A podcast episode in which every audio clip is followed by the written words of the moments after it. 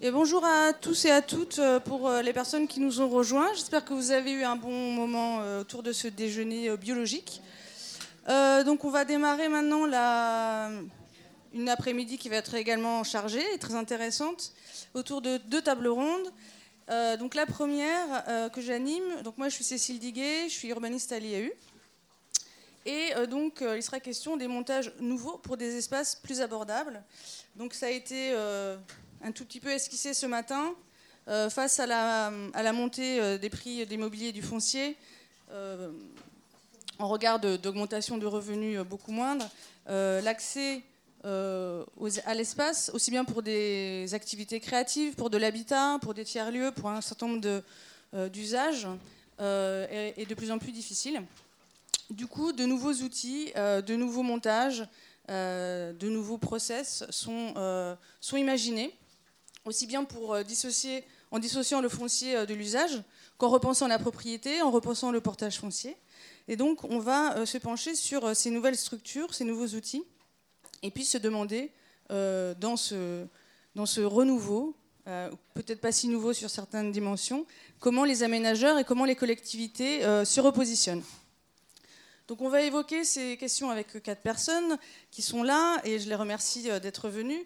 Euh, Flore Trotman, donc, qui est urbaniste et sociologue, cofondatrice et directrice associée du Sens de la Ville.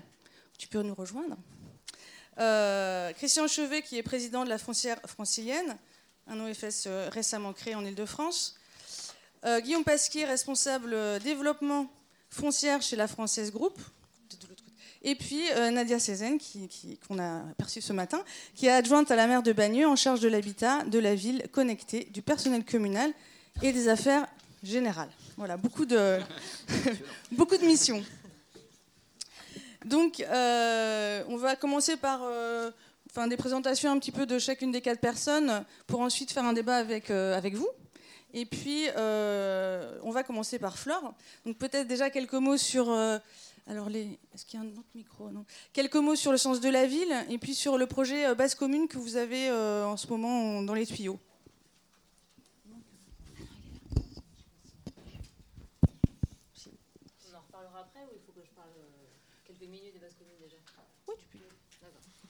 Euh, donc le sens de la ville, c'est une structure qui fait du conseil en stratégie urbaine et programmatique. Euh, on est sept personnes. On vient d'horizons assez variés, de la maîtrise d'ouvrage privé, euh, de la maîtrise d'œuvres urbaines, de la maîtrise d'ouvrage public. Et on est monté en scope. On consacre une partie de nos activités à des sujets de RD. Pour l'année 2017-2018, on avait deux. L'un sur les appels à projets urbains innovants et l'autre sur les rez-de-chaussée. C'est ce qui va mener à Basse Commune. On est quand même sur des métiers qui changent très vite avec des effets de copier-coller qui sont hyper rapides. Et donc c'est un peu une, euh, enfin, quelque chose qu'on souhaite être une marque de fabrique, de prendre le temps de décortiquer, analyser, s'arrêter, y compris en s'auto-saisissant de sujets un peu de recherche. Euh, voilà, donc on a euh, constamment un ou deux sujets qu'on défriche de notre propre initiative. Et donc les rez-de-chaussée, pourquoi Et donc c'est le projet Basse Commune. Euh, et en fait, il est assez lié aussi aux appels à projets urbains innovants. C'est-à-dire qu'on a été sollicité euh, assez tôt par des promoteurs pour les, accompagner dans leur réponse à des appels à projets urbains innovants. Et quand ces promoteurs ne sont pas des foncières, euh, on, est, on, était assez embarrassés d'essayer de, trouver le bon acteur qui allait porter des choses intéressantes à rez-de-chaussée. Donc on était un peu euh, confronté à cet acteur manquant qui est que on voyait que les réponses les plus satisfaisantes, innovantes, audacieuses euh, aux appels à projets innovants étaient en fait portées euh, par des structures qui étaient dotées de foncières. Et si elles ne l'étaient pas, elles ont fini par en avoir des foncières ou en construire, en fabriquer. Et si ce n'était pas le cas, eh ben, il, y avait, cet acteur manquant. Voilà. Et donc on, avait du mal à se résoudre, à se dire, bon, ben, désormais on répondra aux appels à projets urbains innovants qu'avec euh, des foncières, parce qu'on euh, trouvait la réponse euh, assez satisfaisante, de se dire, c'est parce qu'il y a un marchandage de départ qui est... on va gagner un, concours en mettant des choses intéressantes à rez-de-chaussée. voilà, c'est un marchandage qui me semblait un peu fragile, et sur des bases fragiles, à la fois sur le fond et sur la durée. et donc, progressivement, on s'est dit, en fait, à force de se heurter à cet acteur manquant, ben, peut-être qu'il faut le créer. Voilà, donc on ne s'est pas jeté à l'eau tout de suite et on ne s'est pas encore complètement jeté à l'eau. Euh, on, on s'est dit, on, sent qu'il y a une cartographie d'acteurs qui est extrêmement euh, changeante, mouvante et qui s'accélère en matière de portage de rez-de-chaussée notamment. Euh, on n'avait pas le temps complètement de faire cette cartographie d'acteurs de façon un peu systématique et donc on a passé commande au cycle d'urbanisme de Sciences Po et à cinq étudiants en particulier, il y en a une qui est dans la salle. Euh, pour réaliser cette cartographie d'acteurs. Donc ils ont mené une quarantaine d'entretiens avec des investisseurs, avec des aménageurs, avec des collectivités euh, et différents acteurs pour comprendre un peu ce qui était dans les tuyaux et ce qui était en train d'être réfléchi au niveau des rez-de-chaussée. Et un des résultats euh, quand même de, ces entretiens, c'est que on a pas mal d'acteurs publics qui sont en train de réfléchir à des structures de foncières publiques de portage de rez-de-chaussée. aménageurs comme collectivités. Alors, ils ne sont pas complètement au point euh, et euh, ils n'ont pas toutes les réponses, mais, euh, mais c'est dans la tête de pas mal d'entre eux. et il y a effectivement un grand nombre de promoteurs qui sont en train de se doter de foncières. Voilà. Alors tout ça laisse quand même pas mal de points d'interrogation, c'est-à-dire que les publics ne sont pas prêts et les privés qui ont des foncières, en gros, ne savent pas très bien ce qui va se passer au-delà de 3-4 ans de portage, c'est-à-dire en gros, une fois qu'ils ont gagné le concours, qu'ils ont installé l'affaire et qu'ils ne créent pas des foncières pour les porter durablement non plus. Voilà, donc euh, ça nous a conforté dans notre euh, intuition qu'il manque un acteur et dans notre envie euh, de le créer. Donc cette envie, elle répond à un double objectif qui est en gros un objectif d'impact social et d'empowerment aussi. Enfin, il y a les deux dimensions. Voilà, et donc en échangeant pas mal avec Plateau Urbain à la suite de ce travail-là, avec Plateau Urbain, est-ce qu'il faut que je dise ce qui est Plateau Urbain? Oui. Euh, donc euh, c'est euh, une structure initialement associative qui, qui a évolué vers une SIC, Société coopérative d'intérêt collectif, qui a créé son activité autour du constat, enfin sur la base du constat qu'il y avait beaucoup de mètres carrés d'immobilier tertiaire vide. Et en face de ça, pas mal de petites activités, enfin activités qui n'ont pas forcément beaucoup de moyens, qui n'ont pas d'espace de travail. Et qu'on a là une offre et une demande qui ne se rencontrent pas, et qu'un petit peu de loyer, c'est toujours mieux que rien, et que donc, euh, voilà, ils ont un peu euh, eu du mal au début à convaincre des, foncières de mettre à disposition leur euh, patrimoine vide, mais une fois qu'ils en ont convaincu un, deux, trois, quatre, les choses sont devenues plus faciles. En tout cas, voilà, ils ont finalement créé un deuxième marché d'espaces de travail alternatifs, moins chers, etc. Et donc, on travaille avec eux sur un certain nombre de sujets, mais ils ont, normalement, enfin, ils ont vocation à, rester sur ce transitoire, du vide transitoirement. Et donc, on a, on a créé euh, ce projet ensemble, à la suite de ce projet mené par les étudiants, donc, qui s'appelle Base Commune, qui, je pense, porte relativement bien son nom dans les intentions, euh, de créer une foncière citoyenne de rez-de-chaussée, donc de portage des murs de rez-de-chaussée avec une forme de capital ouvert à une communauté de proximité, proximité des porteurs de projets, communauté des riverains. Euh, Donc là, on, est après la saison 1 qui était le diagnostic à cartographie d'acteurs, on à la saison 2 du prototypage. Donc on, bah, on est un peu dans le dur. Euh, et voilà, on est dans la période où on rencontre, euh, et où on doit encore rencontrer des banquiers, des notaires, et c'est compliqué. Voilà, si jamais il y a des bonnes âmes qui sont passionnées par le sujet, qui sont techniciens de dimension euh, financière notamment, surtout n'hésitez pas. voilà.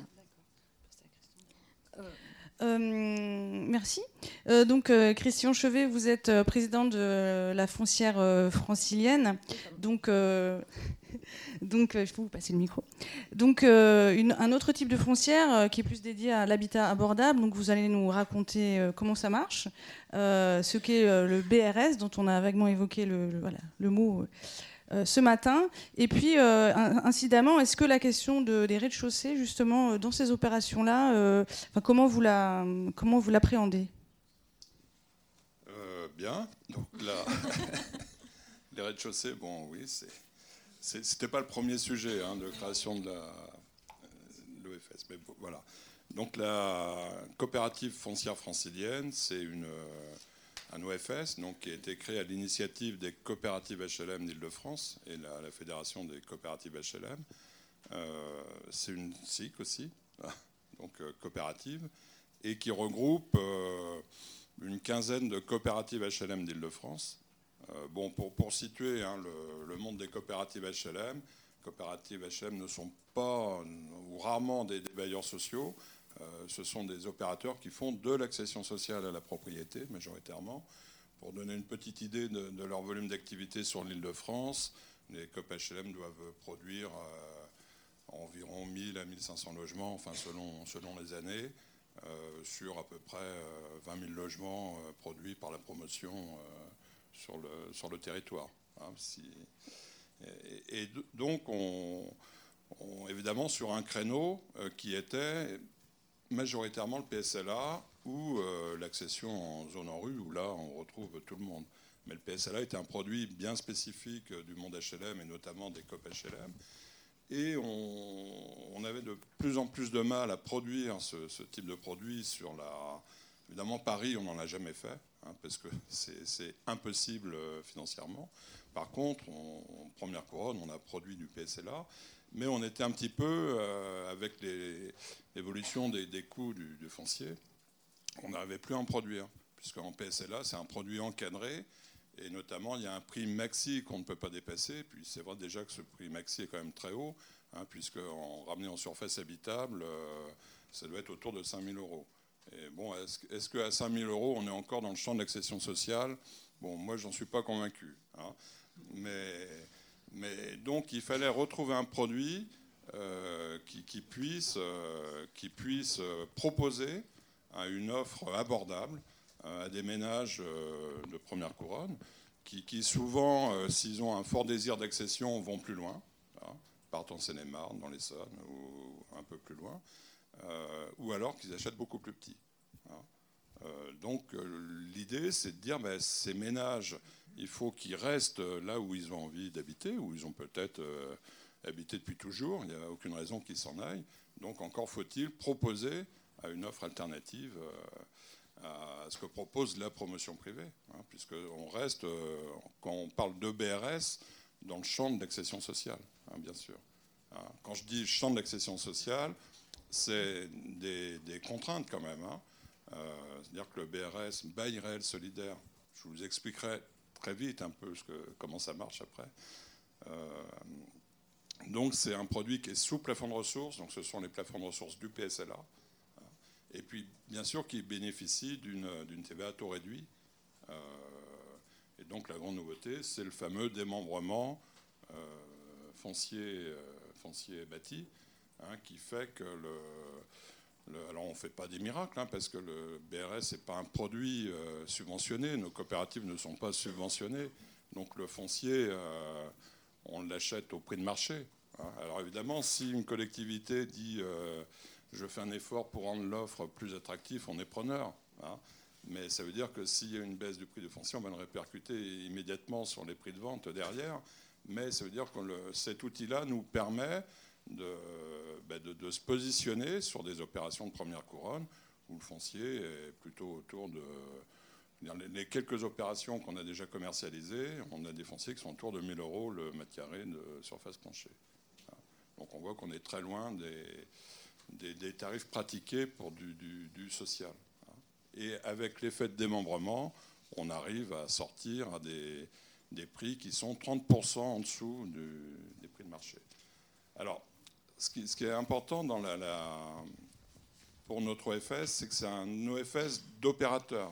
Hein. les opérateurs, ce sont des COP HLM qui toutes ont une activité de promotion sociale. Hein.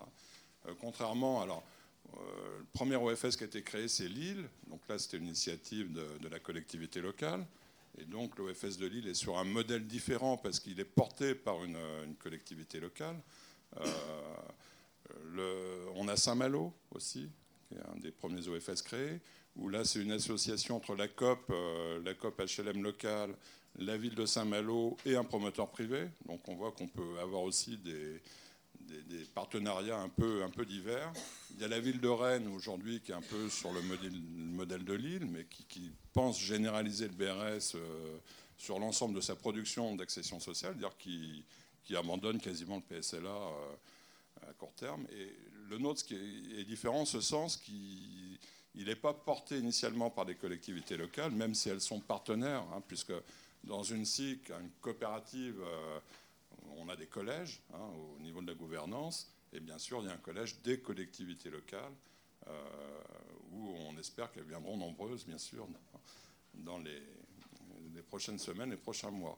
Et donc, bah, aujourd'hui, les premiers BRS en Ile-de-France sont en commercialisation, puisqu'il y a trois opérations de commercialisées. Vous avez quelques images ah. quelques images sur Bagneux, justement. Ah ben Bagneux, voilà, par hasard. Bagneux. Incroyable. Alors, les, bon, je vais vous parler des, trois opérations, ça va aller vite. Hein.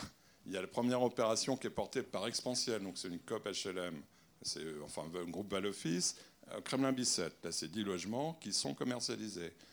Euh, la deuxième opération commercialisée, euh, c'est Bagneux. Donc là, c'est 38 logements portés par Copimo, hein, une, coopérative HM aussi que je préside par ailleurs, et qui, en fait, c'était un, un programme. Les, premiers BRS qu'on sort aujourd'hui étaient des programmes initialement prévus pour sortir en accession sociale plus classique. Hein. Évidemment, parce que notre OFS existe depuis un an et on n'aurait pas eu le temps matériellement de, de monter des opérations spécifiques pour faire du BRS. Donc c'est des opérations un peu recyclées, on va dire, et ce qui permet notamment, ce qui a permis de tester le, marché, et ces opérations sont aujourd'hui commercialisées. C'est-à-dire que Bagneux, ça a été un, succès commercial. Euh, c'est important. Alors, on a commercialisé avec Abix. Hein, je ne sais pas si vous connaissez Abix, qui est une, start-up qui, propose aux ménages qui vont acheter d'intervenir sur les plans. Euh, euh, enfin, on n'achète pas un, logement sur plan puisqu'on a, le droit de le faire bouger, de le faire évoluer un petit peu. Hein, c'est quand même un plus hein, par rapport aux achats traditionnels en VFA. Et donc, Abix a côté très séduisant. Alors, chez nous, euh, ce, ce qu'on se dit, c'est est-ce que c'est le BRS qui a eu du succès ou est-ce que c'est Abix bah, Moi, je pense que c'est le BRS. Hein. Et puis, bon, un prix qui défie toute concurrence, puisque euros à Bagneux quand le marché est plutôt à 4005. On vend à 4000 euros au Kremlin-Bicêtre quand le marché est plutôt à 6000. Voilà. 6000. Le marché. À 4000. Merci. Euh, donc Guillaume Pasquier, vous, vous êtes euh, responsable du développement à la française. Vous avez euh, justement développé aussi. Ah, mais oui. Alors, évidemment. Juste, je suis désolé. Alors, on reviendra à Guillaume Pasquier dans quelques secondes. Donc sur les, pieds d'immeuble, c'est le bon le BRS, c'est un produit simple finalement. On, on enlève le foncier, c'est tout. Hein, c'est pas très compliqué d'enlever le foncier. Hein, quand vous êtes en copro, vous le voyez jamais votre foncier de toute façon. Hein. Mais en fait, on ne peut pas parce que ça reste un bail, un bail rechargeable qui se transmet dans, la durée. Mais on, est obligé de travailler sur des volumes. C'est-à-dire qu'on ne peut pas faire de la division foncière. Ça complique un petit peu les choses mais on, peut très bien faire des.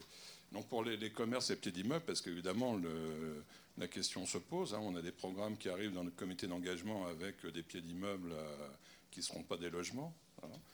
Et donc, comment, comment on traîne? Donc, on a plusieurs solutions. Soit on crée un volume euh, à part et puis on les commercialise, on les vend à des investisseurs. Mais si votre investisseur veut venir, on est tout à fait. Euh, si votre foncière veut se positionner, c'est avec grand plaisir.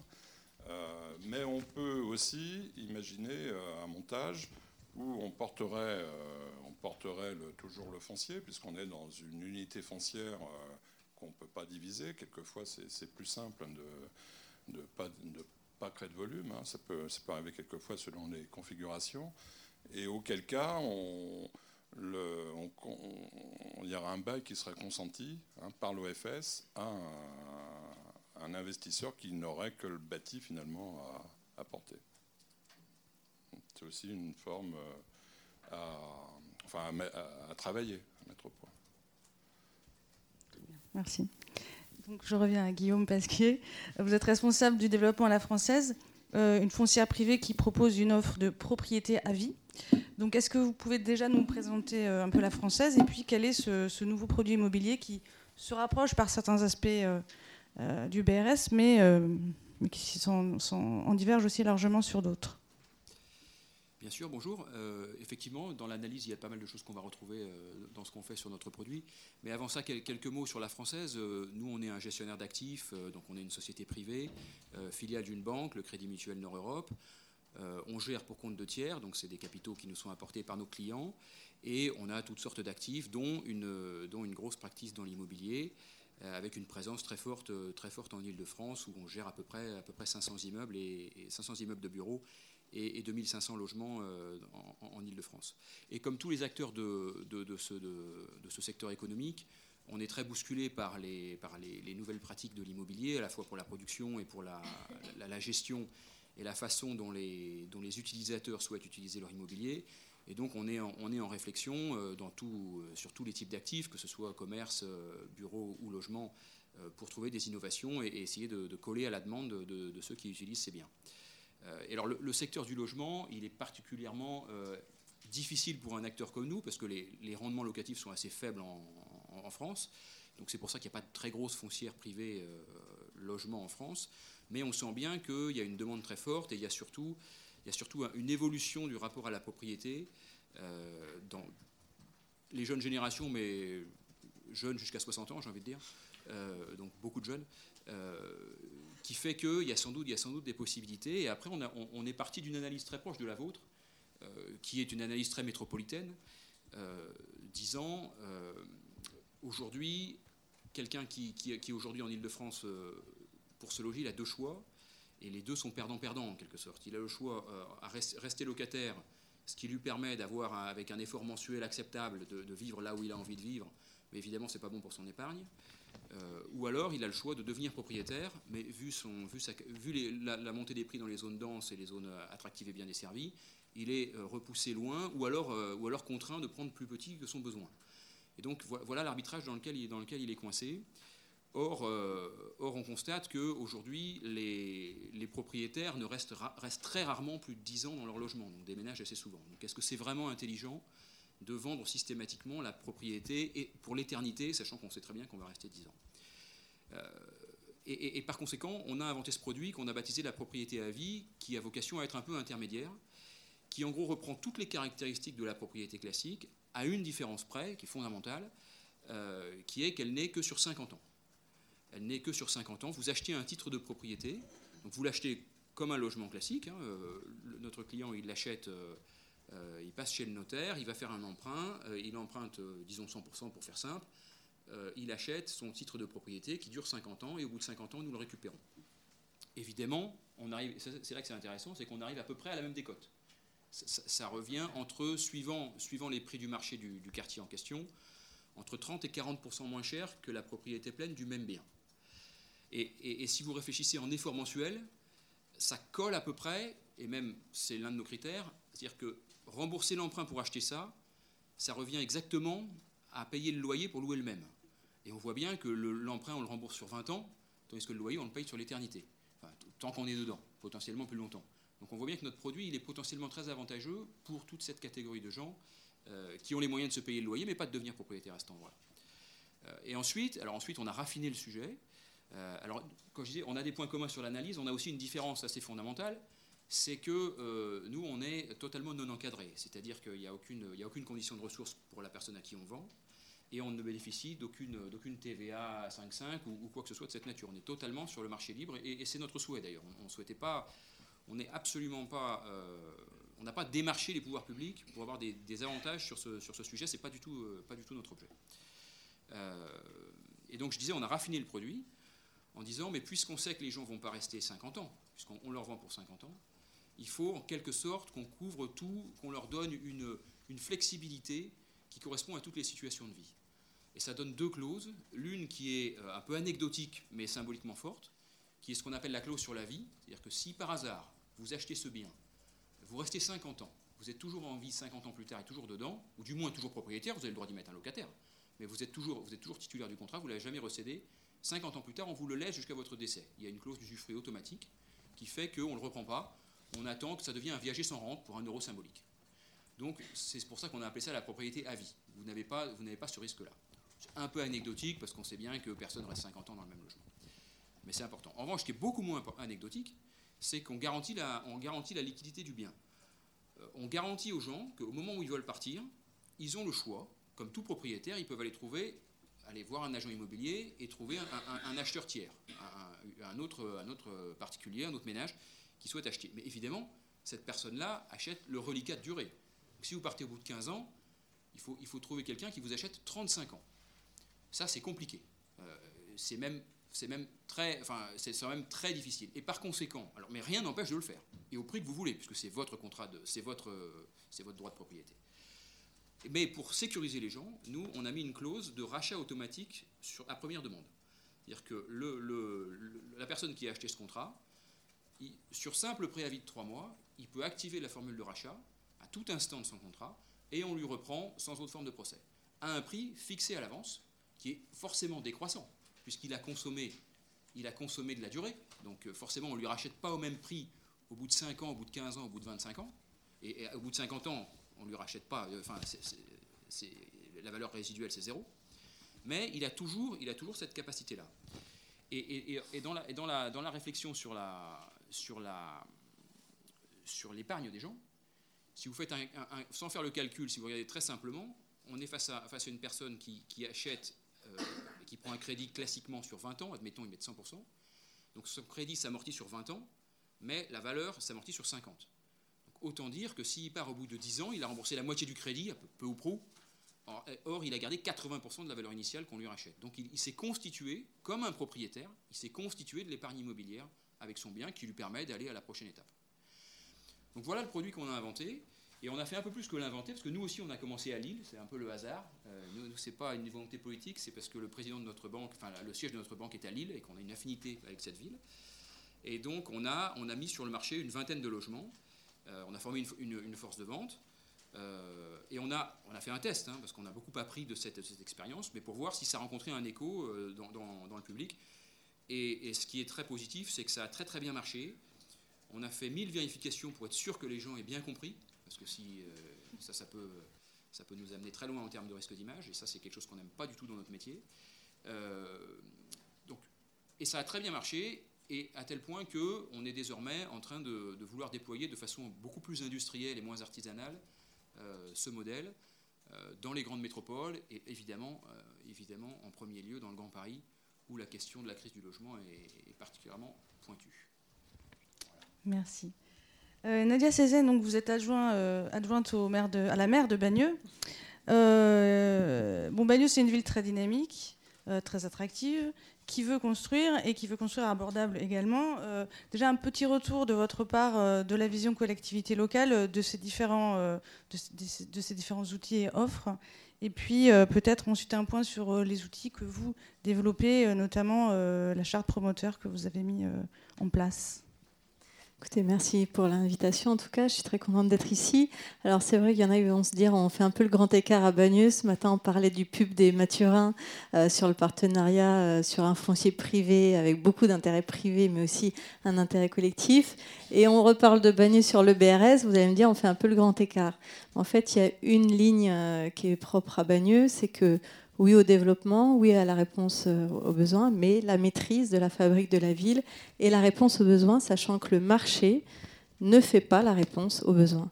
Et il y a un élément qui est fondamental quand même pour euh, expliquer aussi tout, comment ça se qu'on tire toutes les ficelles, tous les outils euh, à disposition qui existent ou qui se créent quand il y a un peu d'innovation dans le domaine, c'est que globalement, il n'y a pas de maîtrise, il n'y a pas de régulation du foncier, notamment dans les zones tendues en Ile-de-France, c'est quand même la loi du marché.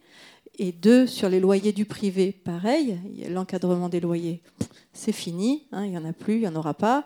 Euh, et euh, un autre euh, élément quand même important, pour une ville qui compte plus de 65% de logements sociaux, c'est qu'on assiste à une spécialisation du parc social de manière accélérée, qui pour une ville comme la nôtre est complètement antisociale anti, euh, voilà, qui, qui va créer de la fracture urbaine, euh, de la fracture sociale que euh, demain, si on n'agit pas, ne pourra pas se résorber. Et voilà, enfin, c'est un peu le, les voilà.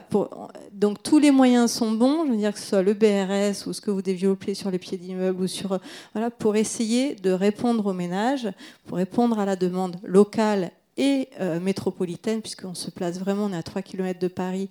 Peut-être je redirai deux, trois mots sur Bagneux, parce que tout le monde ne connaît pas forcément cette ville, euh, pour essayer de voilà, faire cette ville-là. Je dis quelques chiffres quand même pour recontextualiser. Bagneux, ville du sud des Hauts-de-Seine, ville populaire, donc plus de 65% de logements sociaux, 40 000 habitants, avec en effet une dynamique de développement qui est sans précédent et historique, puisqu'on se retrouve avec deux stations de métro en cours de chantier, la prolongation de la ligne 4 et la création de la ligne 15 Grand Paris Express, dont un tunnelier euh, passe par là, puisqu'on a mis à disposition un parc pour pouvoir euh, qu'il puisse rentrer. Et en même temps, on en parlait ce matin, 16 hectares euh, traditionnellement occupés par la Thomson, par Thales, puis par la DGA qui a rejoint Ballard et qui a vendu le terrain à un fonds de pension au début Qatari et ensuite LBO France, sur lequel voilà, un bout de la ville comme ça à 3 km de Paris, c'est un truc de. Enfin, c'est fou, quoi. Enfin, ce qu'on vit actuellement, non, mais je ne sais pas comment le dire. En tant qu'élu, c'est hyper intéressant. En tant que population aussi, parce qu'il y a. Euh, voilà, c'est très motivant. Mais euh, derrière, c'est la question de quels moyens on a pour maîtriser tout ça. Euh, des moyens humains, de l'ingénierie et de la force politique pour garder le cap. Parce que l'idée, c'est pas de vendre la ville euh, au, diable. Je ne sais pas comment le dire. Donc évidemment, voilà, moi, tous les outils, on est dans toutes les aventures, en tout cas quand nous sommes euh, raisonnés et aller dans ce sens-là de, cette maîtrise. Donc euh, la charte de la promotion, peut-être revenir très rapidement dessus, même si maintenant elle se développe pas mal. Je crois que les premiers initiateurs, c'était Saint-Ouen, mais en tout cas là, il y en a de plus en plus. En 2013, on s'était déjà engagé dans, le mouvement en adoptant notre première charte pour faire vite, qui était assez normative sur quel type de produit, les typologies, le nombre de mètres carrés, euh, euh, les prix de sortie évidemment, etc. En 2016, on l'a réactualisé et on a un peu changé de cap. Évidemment, il y a toujours l'invariant sur le prix de sortie, qui est quand même euh, la question. Euh, où nous, on a décidé deux, deux, secteurs, secteur en développement autour des gares et la ville ordinaire, avec un plafonnement hors taxe 4300 euros, 4150 euros.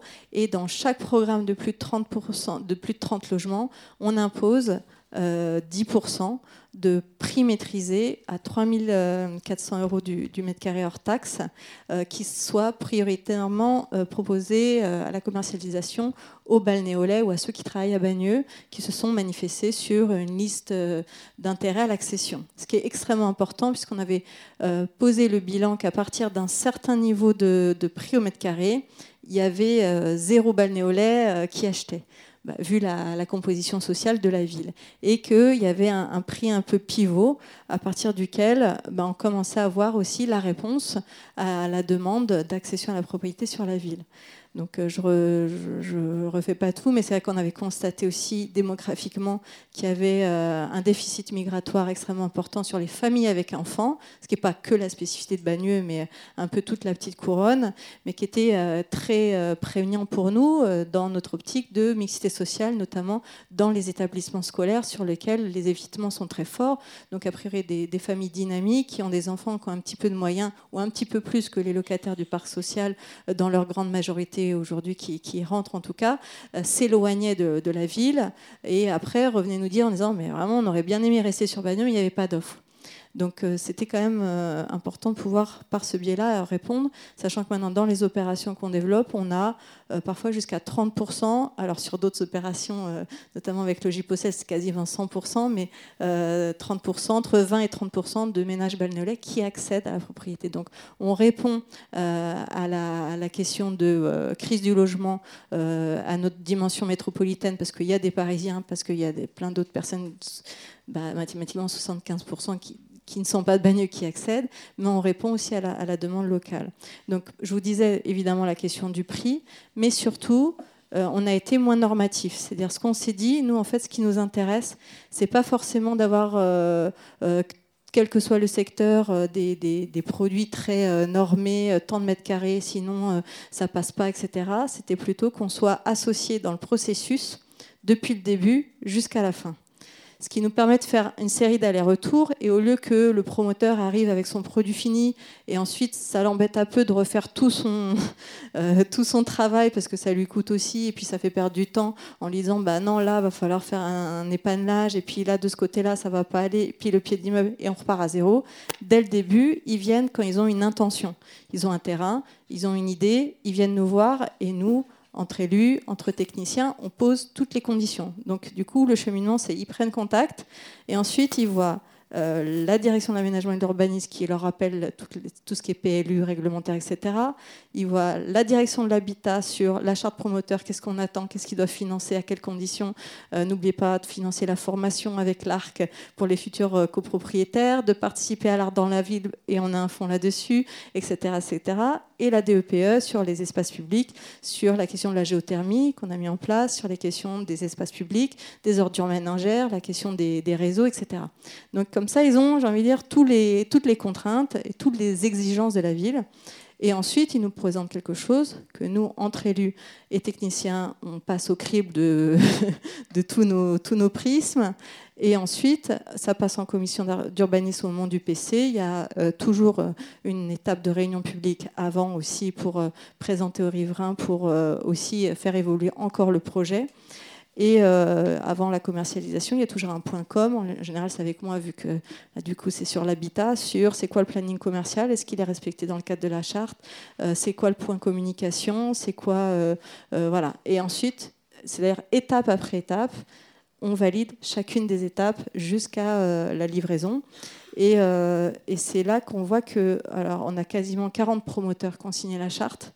Donc à un moment donné, on, se faisait taper sur les doigts. Officiellement, on a fait à la fois par l'État et euh, par le, lobbying des, promoteurs au niveau national, en disant ah c'est pas bien. En gros, vous voulez réguler le marché, mais finalement derrière, les promoteurs disaient ne les écoutez pas. Nous, on est très contents. Chacun y trouve son intérêt. Nous, on commercialise beaucoup plus vite euh, parce qu'ils commercialisent de fait. Voilà, on fait aussi euh, avec notre notre vivier, ça va beaucoup plus vite. Il y a beaucoup moins de recours parce que beaucoup vont dire ah oui, mais la concertation, ça prend du temps, etc. Mais derrière, ça lève des sujets et ça permet une acceptabilité du projet qui soit meilleure aussi. Euh, et donc tout le monde s'y retrouve. Donc c'est un peu euh, essayer de voir comment, euh, voilà, il y, a un deal gagnant-gagnant.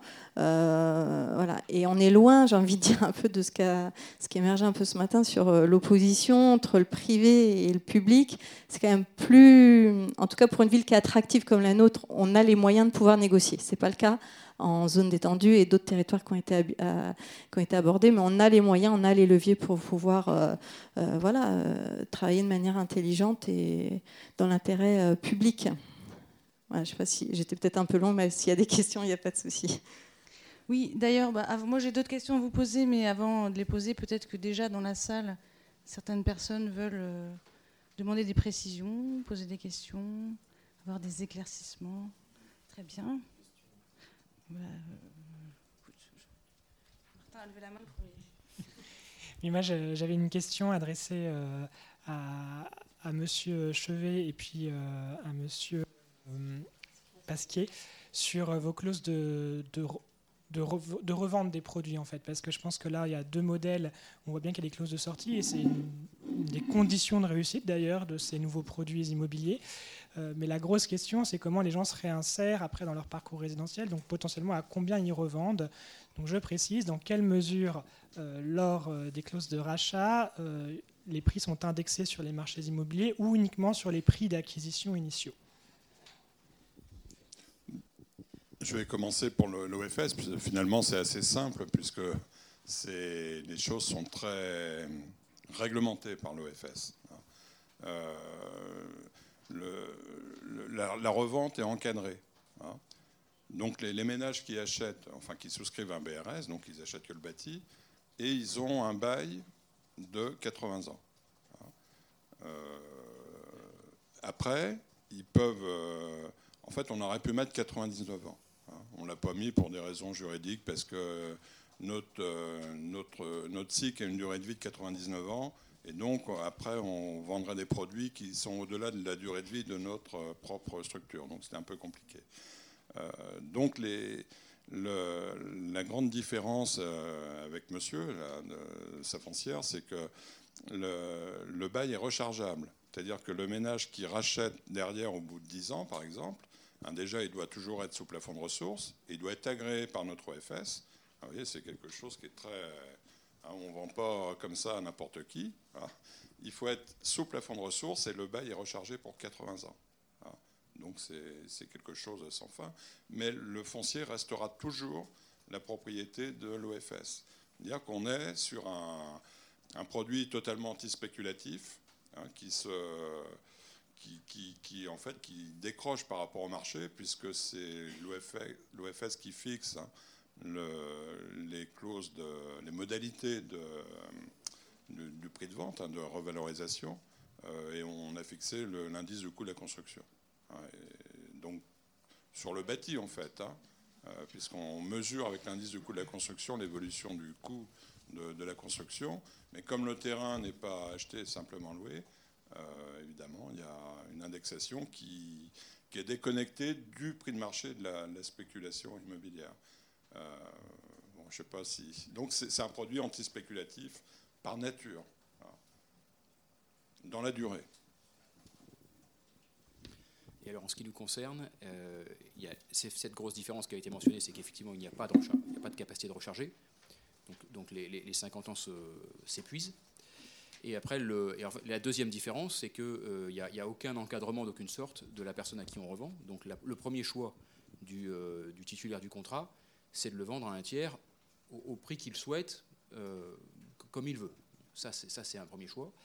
Et le deuxième, c'est donc d'activer la formule de rachat. Et pour répondre à votre question, il n'y a pas d'indexation. Euh, il n'y a pas d'indexation sur le prix de l'immobilier.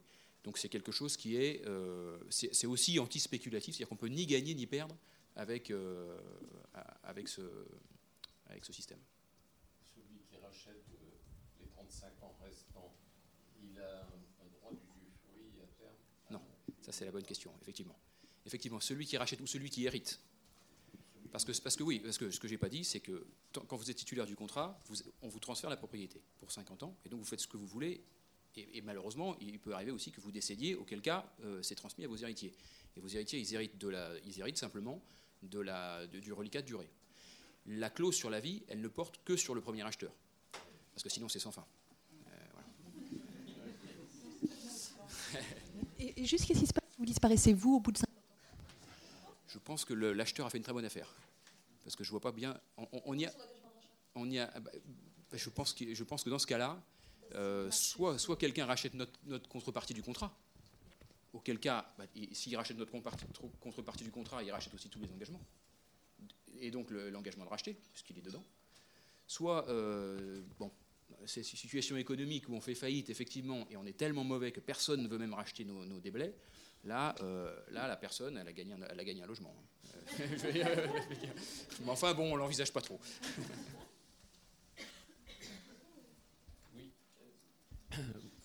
Je reviens au BRS. Là, j'aimerais mieux comprendre euh, comment est traitée la propriété du terrain. Vous disiez que c'était l'OFS qui, était propriétaire du terrain.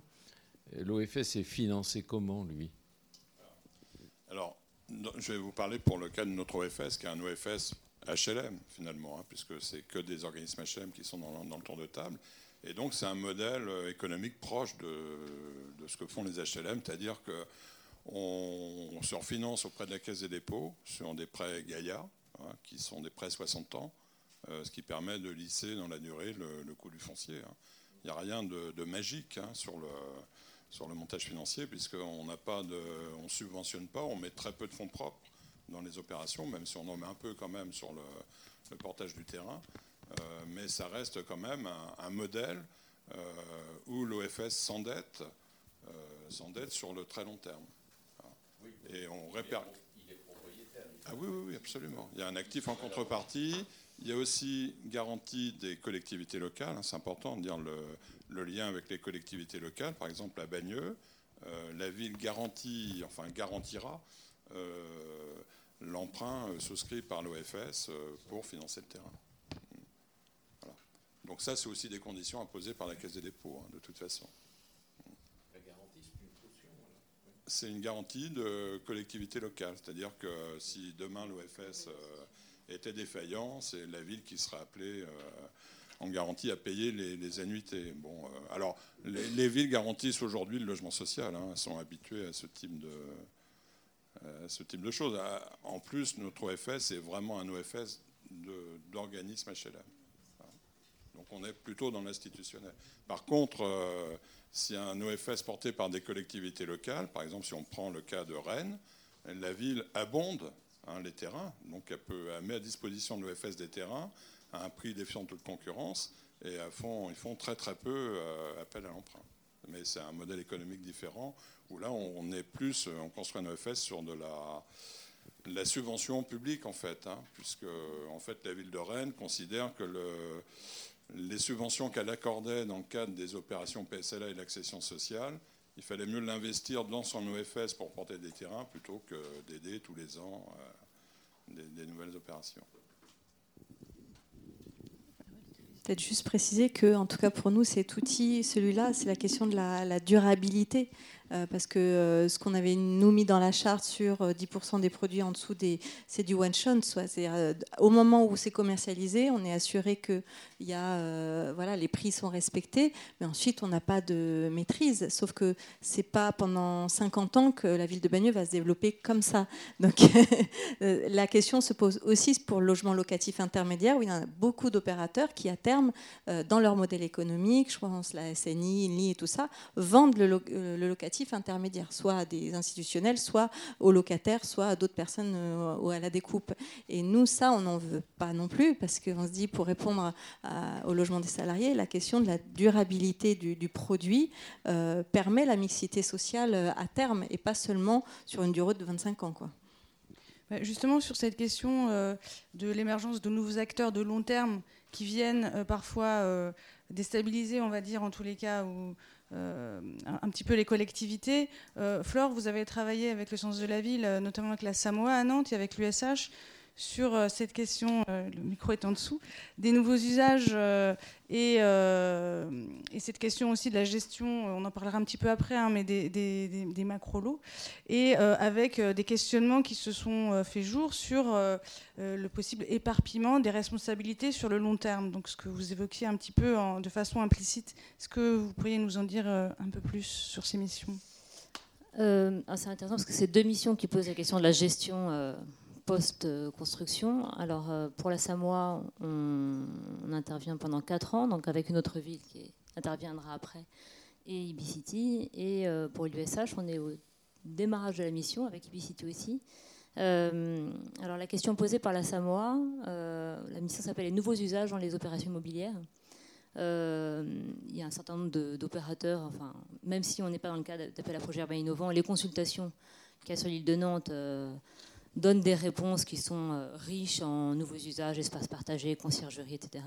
On a un aménageur là qui a voulu, euh, et c'est ça qui est intéressant, reprendre un peu la main sur ces sujets-là. C'est-à-dire, je ne veux pas juste euh, être spectateur de cette mise aux enchères, de cette mode de nouveaux usages, mais savoir un peu de quoi on parle, de quoi on parle sur la durée notamment, et, qu'est-ce que ça fabrique comme ville, cette juxtaposition de, de surenchère de nouveaux usages. Voilà, donc on a euh, travaillé la première année, euh, notamment sous forme d'ateliers avec euh, des syndics, des géomètres, des notaires, des promoteurs, pour ouvrir un peu la boîte de qu'est-ce qui était proposé initialement, où est-ce qu'on en est maintenant, et, comment les modalités de gestion de ces choses parfois un peu sophistiquées sont anticipées. Bon, alors euh, souvent elles ne sont pas vraiment anticipées. Et ce qui est intéressant aussi, c'est que ça a repositionné en fait par ricochet, ce qui n'était pas forcément une attente de la Samoa au départ en passant commande. Euh, ça a repositionné l'aménageur aussi. C'est-à-dire, euh, notamment quand on met à plat et qu'on juxtapose toutes ces consultations et ces projets avec l'ensemble de ces espaces partagés par exemple. On a appelé ce qu'on appelle l'effet bricothèque, c'est quand on a trois immeubles avec chacun une bricothèque dont on sait qu'elles vont sans doute très peu vivre il y a une forme d'absurdité à laisser euh, ces opérateurs privés euh, gérer ce sujet-là. Donc après, qu'est-ce qu'on fait? Est-ce qu'on les laisse ou est-ce que euh, au moins l'aménageur prend conscience qu'il y a une forme de coordination qui est nécessaire? Donc au moins de cartographier ce qui se passe et de poser la question de est-ce qu'on est en train de créer un commun ouvert à l'extérieur? Ou est-ce que c'est juste un commun du bâti? Et si oui, cette ouverture, elle se passe dans quelles conditions? Est-ce qu'il n'y a pas une forme de, de coordination à anticiper au niveau de la gestion? Aujourd'hui, on en est un peu dans cette espèce de mise à plat et d'accompagnement de la Samoa de, quel est le bon acteur, sachant que ben, ils ne sont pas les seuls à se poser la question, hein, enfin, comme aménageurs. Donc il n'y a pas encore de, réponse euh, apportée. On est euh, un peu à la croisée des chemins euh, en, ce moment sur, sur ces sujets-là et sur les attributions que. Est-ce que l'aménageur se positionne comme impulseur de mise en usage de ces, de ces sujets-là, c'est-à-dire à minima être très exigeant sur l'anticipation des modalités de gestion, voire faire en sorte que la naissance de ce quartier soit un peu accompagnée euh, avec des formes de coordination, ou est-ce que l'aménageur se positionne même au-delà de ça, en anticipant des formes de, servicialisation euh, euh, de, services qui seront un peu inter-bâtis, quoi, ou, ou l'eau. Voilà. Donc là, voilà, la réponse n'est pas. Et alors, ce qui est intéressant avec l'USH, c'est que donc là, donc ça c'est une autre, une autre mission. La question posée, c'est le fonctionnement des immeubles de logements sociaux produits dans le cadre de macro il y a clairement en toile de fond la peur de voir ressurgir les problématiques des ensembles issus de l'urbanisme de Dahl des années 70 avec les macro-lots et aux mêmes effets, les mêmes réponses et les mêmes, enfin aux mêmes euh, données de départ, imbrication de propriété et de volume, euh, les, mêmes dérives. Voilà, là on est aussi au début de la mission qui consiste à une série d'entretiens zoomés parfois sur des études de cas. Euh, donc euh, on n'a pas encore du tout de conclusion, si ce n'est que euh, les premiers constats un peu surprenants, c'est que quand on remonte la chaîne, on ne sait pas toujours, on n'a pas toujours des réponses très claires sur pourquoi est-ce qu'on a opté pour tel ou tel montage imbriqué. donc ça c'est un... Voilà. Le deuxième constat, c'est que la traçabilité des documents de, de propriété imbriquée, c'est en soi un sujet. Euh, qui est hyper complexe. Euh, et que qu'on a finalement une assez faible connaissance quand on fait ce retour sur euh, justement ces organismes de Dahl et qu'on interroge un peu des bailleurs, il y, a une espèce de ressenti, mais finalement peu d'objectivation. Donc ça, c'est un peu notre rapport d'étonnement des premiers entretiens qu'on a fait mener avec Isabelle.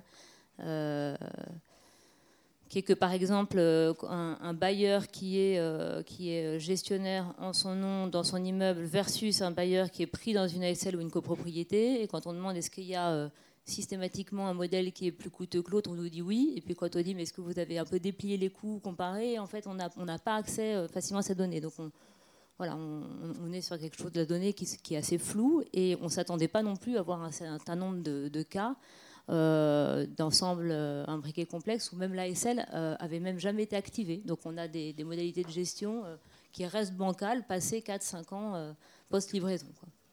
Voilà. Donc je, c'est un peu work in progress. voilà.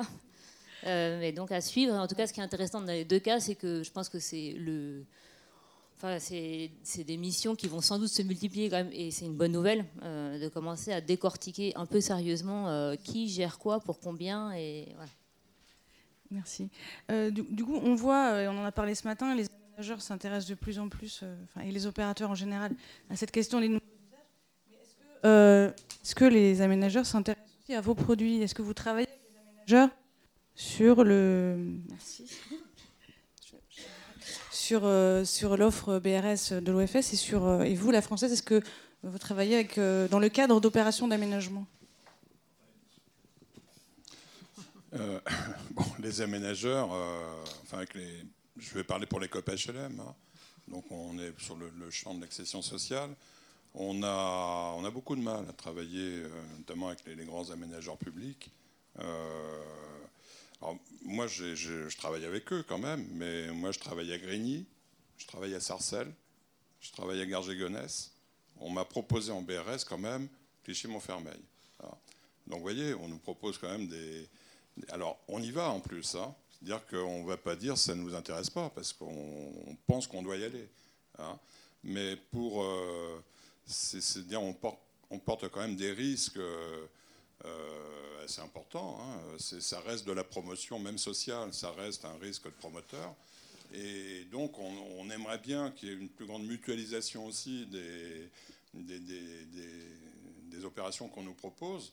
Hein, parce que si on veut qu'on continue justement à aller investir ces quartiers, hein, qui sont tous des quartiers en rue, vous l'avez compris, euh, il faut aussi qu'on puisse vivre et quelquefois faire des opérations entre guillemets normales pour pouvoir toujours continuer à investir ces sujets-là. Alors après, bon, il y a quand même eu une démarche de, grand paraménagement pour nous proposer à s'intéresser au BRS en, sur Clichy-Montfermeil. Bon, c'était pas du tout adapté parce que pour que le BRS soit intéressant, il faut qu'il y ait un effet de levier, dire qu'il faut que le foncier soit cher. Hein, je ne veux pas le crier haut et fort, mais, mais si, l'effet de levier, il ne joue que si le foncier est cher. Plus le foncier est élevé, plus il y a un effet de levier. évidemment, dans une limite euh, qui doit rester raisonnable.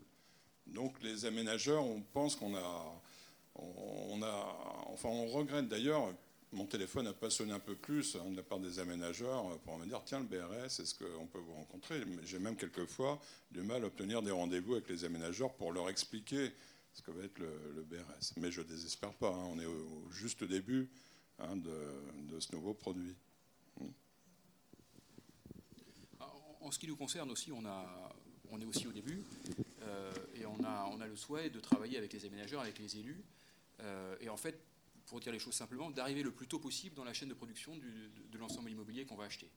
Euh, parce que pour, faire, ce, type de produit, il faut que nous, on impose un cahier des charges assez fort, et plus on arrive tôt, plus, c'est facile.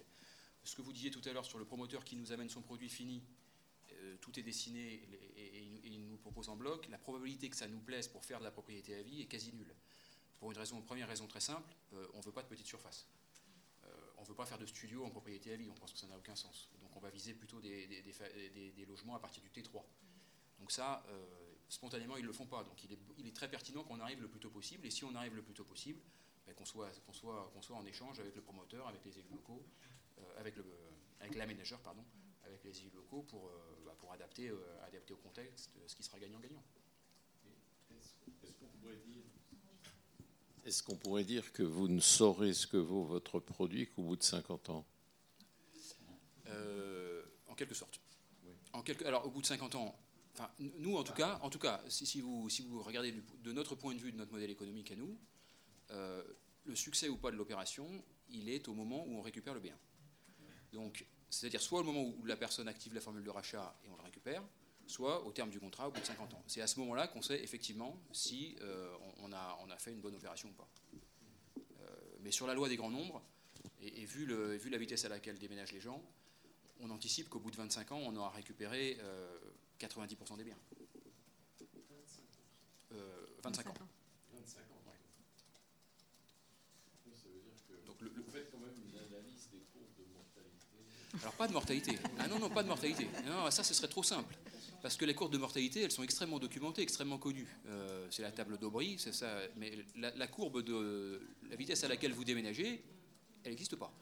Et donc, il a fallu qu'on reconstitue. Enfin, on, a des données, on a des données de l'Insee, de la base des notaires, etc. Mais enfin, il a fallu qu'on construise une, base de cette nature, qui n'est pas parfaite d'ailleurs, qui est une, une approximation. Il vous faut aussi atteindre un grand nombre de logements. Oui. Si vous n'avez pas. Bien sûr. Bien sûr. Bien sûr, bien sûr. Il faut, il faut effectivement qu'on étale ce risque sur un grand nombre. Tout à fait. Est-ce qu'il y a d'autres questions euh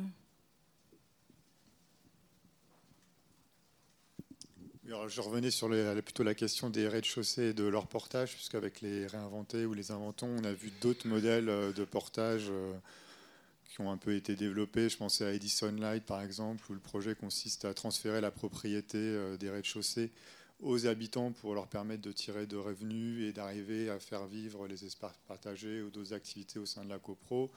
Ou euh, par exemple sur le quartier Semapa, où là les, promoteurs livrent euh, gratuitement à Baluchon euh, les rez-de-chaussée pour pouvoir permettre de développer des activités de l'économie sociale et solidaire. Enfin, voilà, c'est deux exemples qui montrent qu'il y a un peu des pistes qui se créent.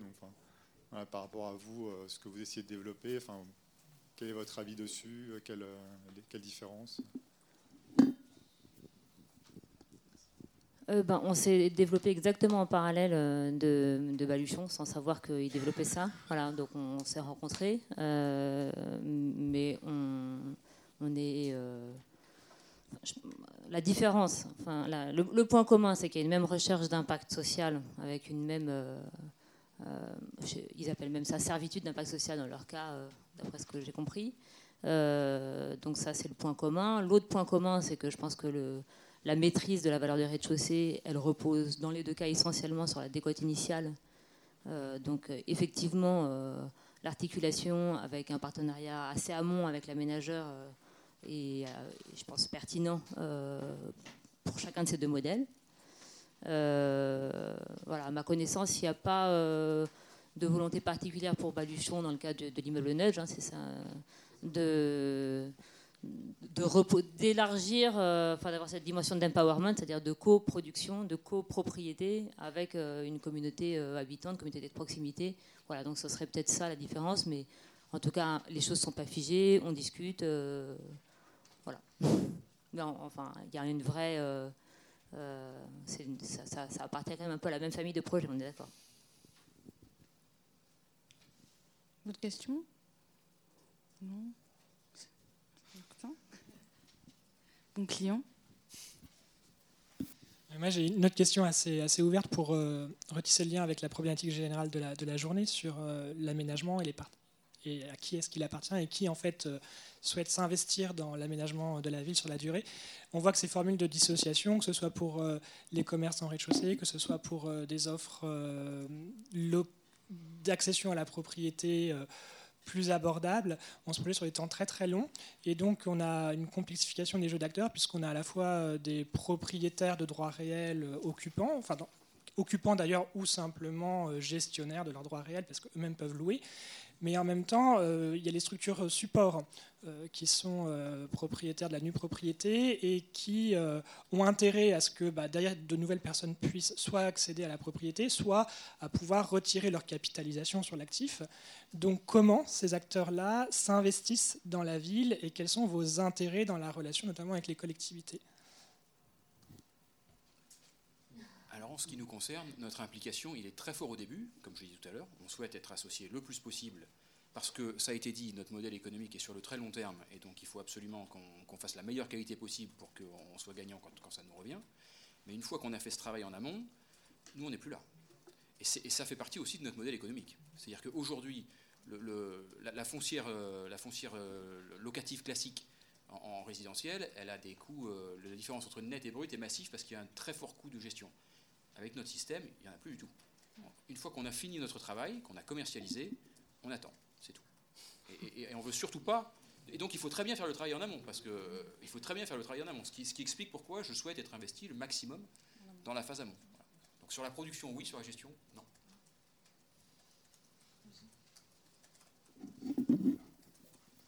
Oui, alors nous, on reste dans la durée, bien sûr, avec euh, la, collectivité locale. Euh, tout simplement, bah, il y a déjà l'effet de la garantie. Il y, a, quelque chose aussi d'important, c'est qu'on on apporte ce qu'on appelle la sécurisation HLM à nos produits hein, d'accession sociale vendus en, par des, organismes HLM, dire qu'on sécurise l'acheteur. Hein. Euh, donc il y, a plusieurs niveaux. Il y a le premier niveau qui est le niveau de relogement en cas d'accident de la vie. On reloge les personnes dans le parc social. Hein, là, on a des accords évidemment avec des, bailleurs. Euh, et puis, on a le deuxième niveau, c'est le rachat du, logement, enfin du droit réel euh, BRS, euh, en cas aussi d'accident de, la vie. donc, on, est, on reste très, très présent de toute façon hein, auprès de la collectivité locale sachant que le, BRS, on, souhaite que les collectivités rentrent aussi dans notre tour de table et on souhaite évidemment développer ce modèle-là en partenariat hein, dans, la durée.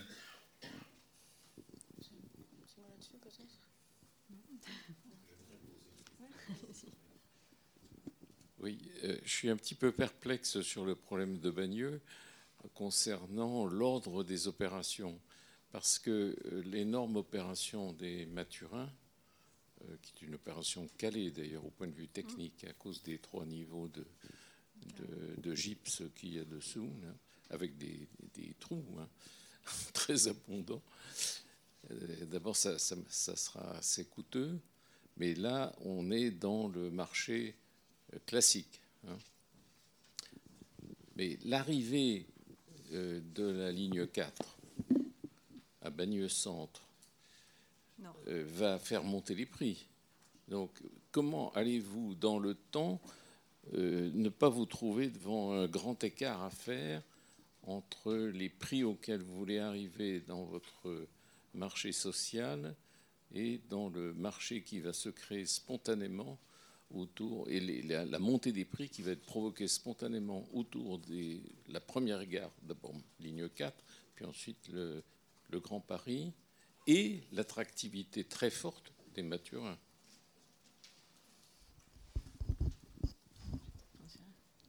Alors, je ne sais pas si j'ai tout compris, mais en tout cas, le, site des Mathurins, euh, ils sont aussi assujettis à la charte de la construction et de la promotion. On n'est pas hors zone, ça fait partie des secteurs d'attractivité.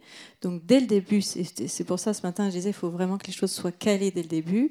Dans le PUP, un, euh, bon, il y avait la question de désenclaver le quartier, faire la question des voiries, il y avait la question euh, du parc, on aura 2,5 hectares de, parc euh, au, total, la question d'avoir un hectare rétrocédé pour la construction d'un lycée d'enseignement général sur lequel la région vient d'annoncer que, que c'est au PPI de la région on a imposé 25% de logements locatifs sociaux et une diversité de produits dans, dans le reste des, des, segments. Et on avait euh, le respect de la, charte de la promotion et de la construction. Donc on n'est pas sur un, un no land privé euh, livré à la spéculation immobilière, euh, alors que sur le reste de la ville, on serait sur de la maîtrise. Dans le quartier nord, c'est un peu différent puisqu'on a des outils traditionnels de maîtrise, puisqu'on a une ZAC, la ZAC Écoquartier Victor Hugo, qui est antérieure à la sortie là, du métro, puisqu'on est sur la fin de l'urbanisation, euh, même si on, est tributaire en termes de construction des, chantiers des métros. Et juste à côté, collé, en fait, c'est le même quartier nord, on a un NPNRU qui est en cours, sur lequel aussi on est en cours de création d'une ZAC, la ZAC des musiciens. Donc on aura tout le secteur nord où arrivent les métros euh, qui est mm, entre guillemets maîtrisé d'outils classiques, et le PUP où on a maîtrisé de manière différente, hein, contractuelle, euh, mais c'était maintenant qui est écrit noir sur blanc euh, dans, dans, le, dans le PUP final et qui dès 2012, suite au rachat par LBO France, on l'avait déjà formalisé dans une convention, donc ça fait 5 ans, plus maintenant, 6 ans. donc voilà, c'est c'est pour ça que je vous disais, c'est quels que soient les outils, ou les modalités, en fonction du terrain, à qui il appartient, comment on a la main, voilà, le site des Mathurins, il pouvait, euh, vu le, nombre de millions d'euros qu'il a fallu pour acheter le terrain, il n'y avait aucun opérateur public. Euh, les PIF ne voulaient pas l'acheter. Enfin, c'était quand même notre première démarche. Hein. C'est pas, on a dit, on laisse au privé, on se débrouille. Au début, on s'est dit comment on fait? Il y a une DIA, euh, ouais, à 100 millions d'euros. il n'y a eu personne public pour pouvoir l'acheter. Donc, on a fait avec ce qu'on pouvait et on a essayé de maîtriser. Mais si nous, on libérait pas le PLU pour y faire du logement, vu que c'était qu'une zone d'activité, de toute manière, l'acheteur, il n'équilibrait pas et il rentrait pas dans ses fonds. Donc on avait un levier qui était quand même extrêmement fort. Ce qui est évoqué ce matin, les fameuses zones agricoles, euh, bah, tant qu'elles sont, voilà, c'est le levier de négociation. Ben là, c'est exactement ça, sauf qu'on a 3 km de Paris. J'ai du coup une question complémentaire. Euh, donc pour bien comprendre, vous pouvez nous situer le nombre de logements construits chaque année à Bagneux ces derniers temps. Et puis, est-ce que la charte promoteur, avec la quarantaine de promoteurs, elle arrive à couvrir globalement euh, la, construction neuve à Bagneux. Et question euh, suivante, euh, est-ce qu'il n'y a pas des effets d'aubaine pour tous ceux qui profitent du dispositif d'encadrement des, prix de sortie que vous, que vous voilà, avec volontarisme que vous instaurez Et est-ce que vous suivez le, le marché de l'occasion et de la revente pour voir comment ça, comment ça se passe? Alors, on essaie de maîtriser beaucoup de choses, mais il y a des limites. Alors, sur la... Alors, votre première question, c'est... Alors, euh, soyons clairs, on était euh, précédemment, il y a, a 5-6 ans, vous regardez les chiffres citadelles sur la construction neuve par an, on va dire c'est peanuts.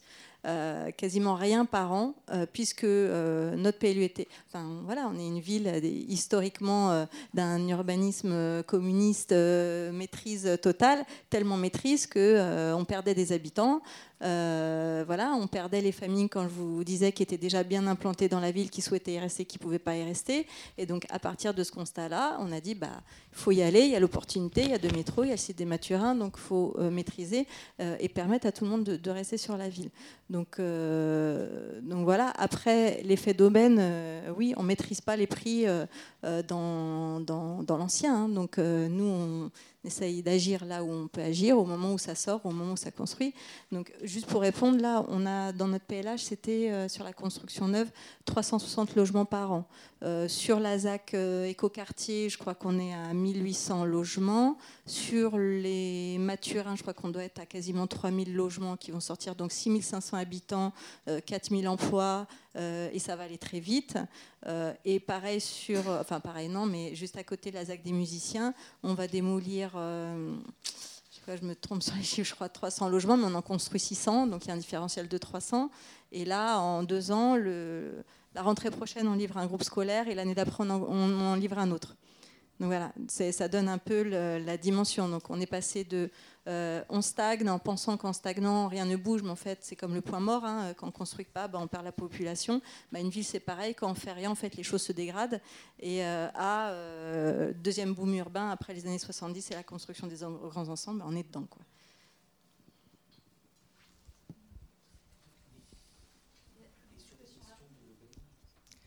Oui, donc toujours pour Bagneux. Si j'ai bien compris, donc vous fixez un prix maximal pour les constructions privées. Euh, qu'est-ce qui se passe si deux ans plus tard, lorsque ça sort, le promoteur vous dit j'ai pas pu, j'ai eu des surcoûts, euh, c'est 5000 Ça, ça, n'arrive pas. ça n'arrive pas. C'est extraordinaire. non, non, ça n'arrive pas puisque ah euh, bah, je vois pas pourquoi il doublerait les prix euh, comme ça. À partir du moment où il a bâti son modèle économique, il a le coût du foncier, le coût de la construction, il a toutes les contraintes qui sont voilà, il commercialise euh, au prix, puis ça va assez vite en plus. Donc voilà, ça. Après, c'est vrai qu'il y a probablement un effet d'aubaine, mais c'était la même chose. Enfin voilà, nous, on pense que euh, les, acquéreurs qui, par exemple, acquièrent à court ou moindre, donc en dessous des prix des marchés, qui en général sont balnéolais, qui en général sont des familles, euh, oui, un jour ils vont revendre, mais dans l'immédiat, euh, leur intérêt, c'est pas de spéculer. Il y en a beaucoup, ils viennent du, parc social ou du privé très cher, et ils sont bien contents de pouvoir acquérir, et quand bien même ils vendraient, ils ne pourraient pas acheter plus grand ou en tout cas, puisque les prix du marché ensuite euh, s'appliquent. Donc en général, ils y restent. Et c'est vrai, par contre, on n'a pas de levier juridique qui permet d'encadrer la revente.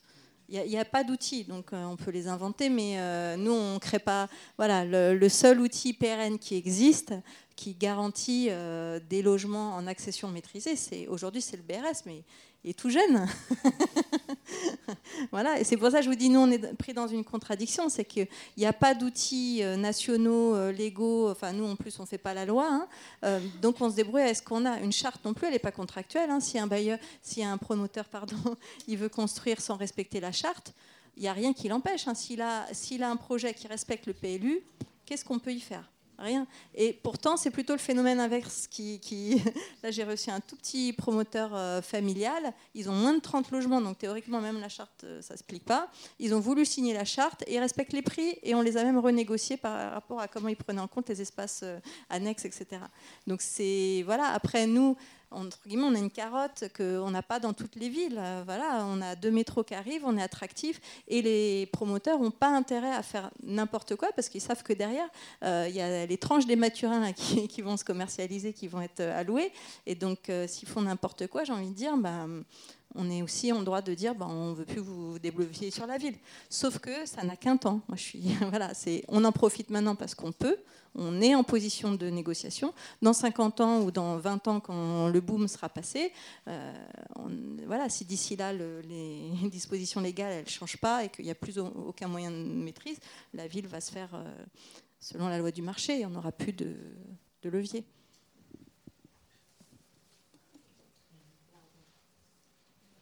Oui, euh, Catherine Ledoff d'Espacité. Je me permets de revenir sur la question qui me paraît très fondamentale, qui a été évoquée tout à l'heure sur le, le rôle possible du modèle OFS-BRS dans l'aménagement euh, urbain et dans la gestion des îles. C'est un modèle dont on est très convaincu hein, euh, pour deux raisons principales. Alors je précise qu'Espacité accompagne à moitié la création des OFS de France, dont Rennes et Lille, dont on a parlé tout à l'heure, et avec en particulier un, accompagnement fort des collectivités locales. Donc euh, cette question-là fait partie effectivement des raisons pour lesquelles les collectivités s'y engouffrent.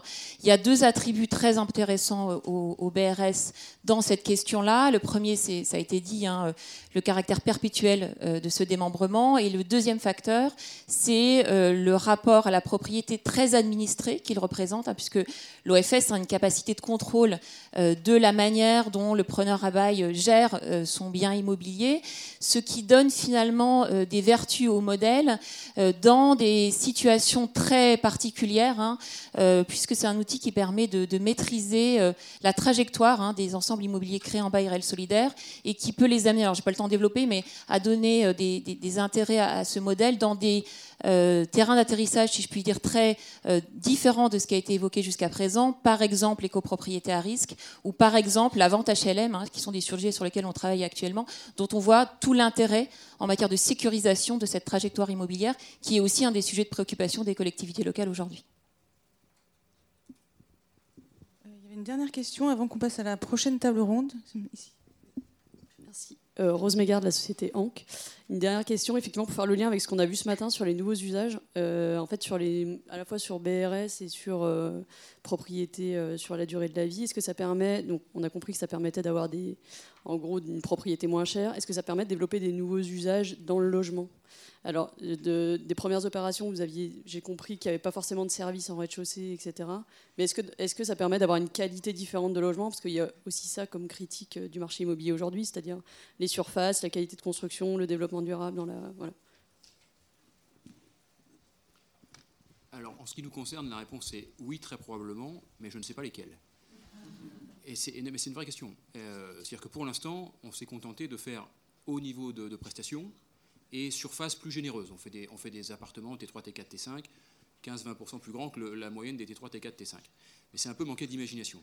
En réalité, on ne sait pas, puisque ce qu'on fait, c'est rendre du pouvoir d'achat immobilier euh, aux acquéreurs, et on ne sait pas, et modestement, on assume de ne pas savoir, euh, comment ils vont l'utiliser. Et, qu'est-ce qu'ils vont vouloir, comment ils vont vouloir utiliser cet argent? Est-ce qu'ils vont vouloir le mettre dans leur logement sur d'autres types de services? Est-ce qu'ils vont vouloir l'épargner ou le consommer différemment? Euh, on ne sait pas, et donc on va apprendre en marchant, mais, l'idée c'est bien celle que vous avez, c'est que euh, le moment venu, il va falloir, ah, on va apprendre, on va, parler avec les gens, on va écouter, on va voir ce, ce qui plaît, et, on va faire évoluer euh, notre offre en, fonction de la demande, mais qu'on ne mesure pas encore précisément. C'est pas quelque chose de forcément mécanique, hein, mais on a dans les tuyaux une prochaine opération qui va sortir à Malakoff mais euh, qui est déjà commercialisée tout simplement parce qu'on travaillait sur ce sujet-là dans le cadre d'un projet d'habitat participatif.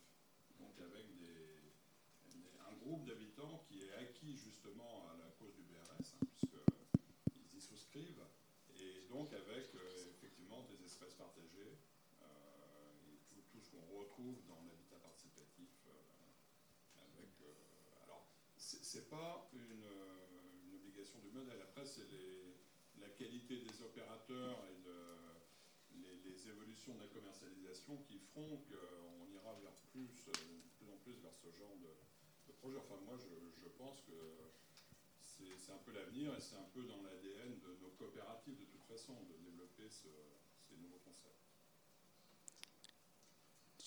voulais rajouter une dernière chose Sur trois opérations que vous citez, il y en a quand même une euh, commercialisée avec Abix et une autre qui est un, habitat participatif. Euh, c'est un hasard, une démarche volontariste de votre part de... Oui, non, c'est en fait c'est des, opérations de copimo recyclées, hein, enfin recyclées. Initialement, euh, celle de, de Bagneux qu'on a vue tout à l'heure était, était, une opération en, en étant en zone en rue, donc TVA donc sécurisé, euh, qui était plus classique. Euh, donc l'opportunité a fait que le BRS est arrivé pour trouver que c'était mieux de la faire en BRS. Hein, d'ailleurs, ça. C'est surtout que le zonage TVA 5.5 a diminué et a exclu l'opération TVA 5.5. C'est vrai, c'est vrai. Mais on aurait pu faire du PSLA aussi, hein, puisque le PSLA permet sur n'importe quel territoire de faire de la TVA tourisme. Et puis l'autre, bah, c'était effectivement une, opération de Copimo aussi, qui était portée en habitat participatif euh, avec un groupe d'habitants. Mais on a une autre à Ivry, euh, initialement prévue en participatif avec un groupe d'habitants. On va basculer en BRS, hein, avec l'assentiment des groupes. Alors, il y, a des sujets quand même, on n'a pas réussi. Certains groupes d'habitants préféraient rester en PSLA.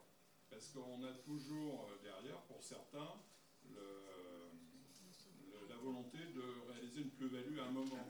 Hein, dans, le, dans, évidemment, ça, ça euh, je veux dire, il va falloir qu'on change un petit peu nos habitudes et même dans la façon de, commercialiser nos, hein, pour bien expliquer que ce qui est important, c'est d'habiter, de partager, de vivre ensemble, de vivre bien dans un logement de, qualité, hein, et que la finalité, c'est pas forcément d'aller chercher une belle plus-value. En tout cas, en BRS, il n'y en aura pas bien sûr cette euh, belle euh, injonction au bonheur euh, d'être ensemble. nous allons conclure voilà, cette table ronde. Merci beaucoup à tous les quatre d'avoir participé. On peut les applaudir.